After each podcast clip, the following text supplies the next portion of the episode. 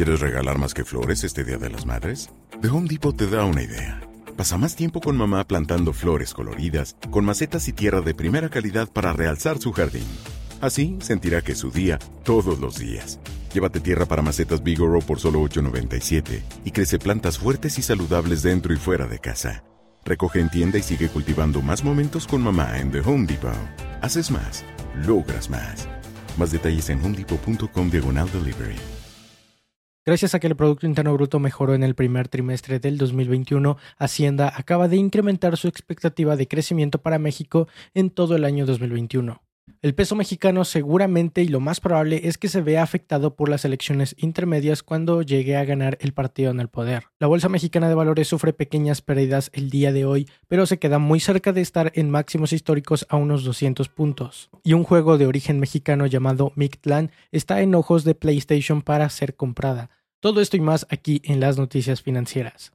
Hola a todos y bienvenidos sean a las noticias financieras. El día de hoy vamos a estar hablando acerca de todas las noticias que sucedieron alrededor del mundo financiero y especialmente a cómo se va a ver afectado el peso mexicano ahora que el partido en el poder seguramente gane las elecciones intermedias en la Cámara Baja. Así que si no quieres perderte nada de eso, vamos con el video. Tenemos que iniciar con la noticia de la Secretaría de Hacienda y Crédito Público y su subgobernador Gabriel Llorio, el cual, y ahora que ya salieron los datos del Producto Interno Bruto en el primer trimestre del 2021 y que fueron mejores de lo esperado, acaba de aumentar la expectativa de crecimiento del 5.3% al 6.5%. También mencionó que muy seguramente todos los empleos perdidos durante la pandemia se van a recuperar para finales de año, en este 2021.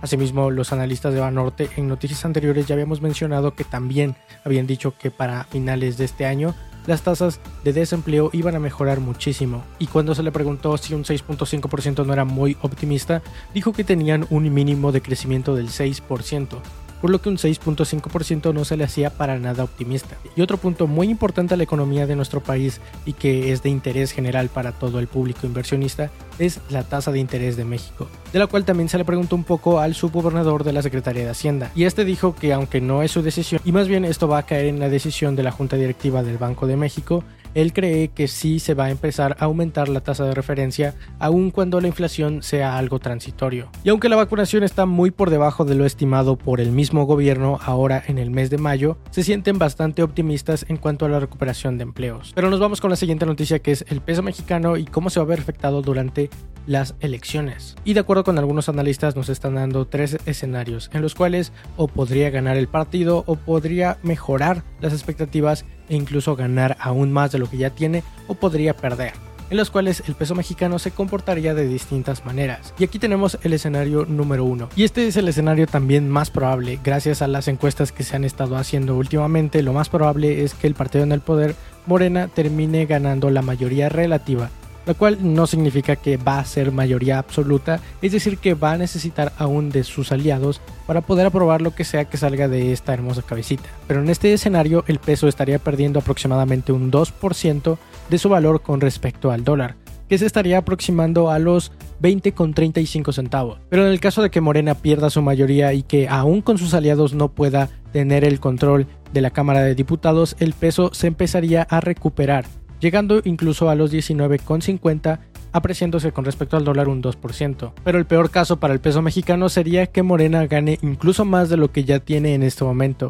en el cual el peso se estaría depreciando con respecto al dólar aproximadamente un 5.5%, llegando a estar casi a los 21 pesos. Y con este escenario el partido tendría prácticamente un cheque en blanco para poder hacer y deshacer lo que sea que se les venga en gana. Aunque debemos recordar que todo esto es más bien en el largo plazo, porque incluso algunas instituciones internacionales han estado diciendo que las elecciones intermedias no van a afectar el rumbo del país, lo cual tiene toda la razón, porque ya incluso habíamos mencionado esto en noticias anteriores, donde veíamos que los inversionistas locales, los mexicanos, serían los que estarían impulsando a la depreciación del peso con respecto al dólar al vender sus inversiones en pesos y empezar a comprar en dólares. Y las organizaciones internacionales como la OCDE, la Organización para la Cooperación y Desarrollo están diciendo que para que México pueda desarrollarse, más bien debería de desarrollar su productividad, como ya lo hemos visto con las exportaciones de México a Estados Unidos y también su manufactura. Pero ahora nos vamos a la siguiente noticia que es el petróleo y las empresas petroleras privadas. Y es que desde el gobierno de Enrique Peña Nieto en el 2012 o en el 2013 que se firmaron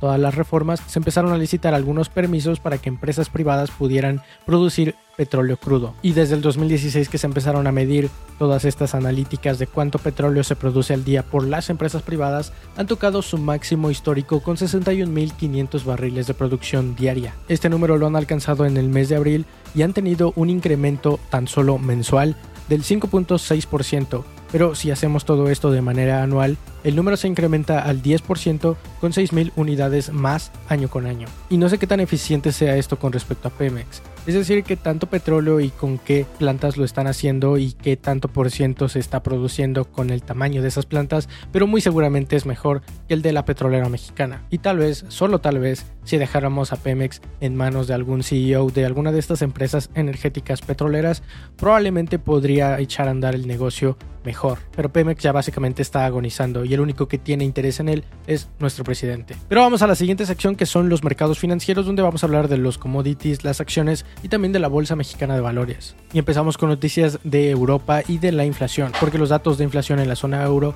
acaban de arrojar que aproximadamente se registró en el mes de mayo un 2% de inflación. Pero si nos vamos a un tanto datos más locales, en Alemania se registró un 2.4%, aunque los banqueros del Banco Central de Europa están advirtiendo que esto es algo más bien temporal gracias al aumento gradual que se ha dado del petróleo en este año. Y ya que estamos hablando del petróleo, la OPEC, que es prácticamente la organización, todos los magnates petroleros alrededor del mundo, salió a decir que las reservas ya prácticamente no tienen exceso. Y de hecho piensan que los excesos ya desaparecieron por completo y que ya nos encontramos a niveles prepandémicos, por lo que seguramente en lo que resta del año los precios del petróleo van a regresar a sus precios normales. Y los empleados de algunos bancos como Bank of America ya están regresando a las oficinas centrales en Nueva York, junto con todos los jefes y managers del banco. Y los mercados alrededor del mundo han tenido una tendencia alcista. Por ejemplo, el índice MSI de Asia-Pacífico estuvo a la alza en un 0.3%. Lo mismo pasó con el Topix de Japón que estuvo a la alza un 1.2%. Y el índice Stocks 600 de Europa ganó 3 puntos, aumentando un 0.75%. El bono a 10 años de la tesorería de Estados Unidos cerró en 1.62% y el petróleo está prácticamente en los 68 dólares de los 67 en los que se encontraba la semana pasada. El dólar básicamente cerró sin ningún cambio de los 19,94 a los 19,95 y el bono a 10 años mexicano cerró de los 6.57 al 6.58. Mientras que el índice de precios y cotizaciones el día de hoy tuvo muchísimas bajadas y subidas, llegando a estar incluso a mediodía a más de los 51 mil puntos de los 51.200 que es su máximo histórico desde 2017. Pero al final del día cayó perdiendo más de 163 puntos y cerrando con una pérdida del punto 32%, teniendo un cierre de 50.722 puntos. Ya con estos datos, la Bolsa Mexicana de Valores en un solo mes, que sería mayo, habría tenido ganancias del 6%. Por cierto, déjenme en los comentarios si les gustaría que también habláramos del índice de la otra bolsa, la Bolsa Institucional de Valores, ya que el índice de precios y cotizaciones pertenece a la Bolsa Mexicana de Valores, es decir, la antigua, la que siempre ha estado, la que tiene muchísimo tiempo en operaciones. Pero la otra bolsa, la Bolsa Institucional de Valores, también tiene su propio índice que agrupa a acciones mexicanas. Entonces déjenme también en los comentarios si les gustaría que mencionemos a ese otro índice. Ahora nos vamos con noticias de la Bolsa de Estados Unidos porque antes de que abriera las acciones ganadoras eran AMC al principio junto con otra empresa de nombre Cinemark. AMC llevaba un 11% de ganancias incluso antes de que abriera el mercado, mientras que Cinemark llevaba un 1.8%. Cloudera, después de salir de compras a una empresa también de su ramo subió más de un 24.5%. Canopy Growth anunció ganancias año con año con un crecimiento del 38%.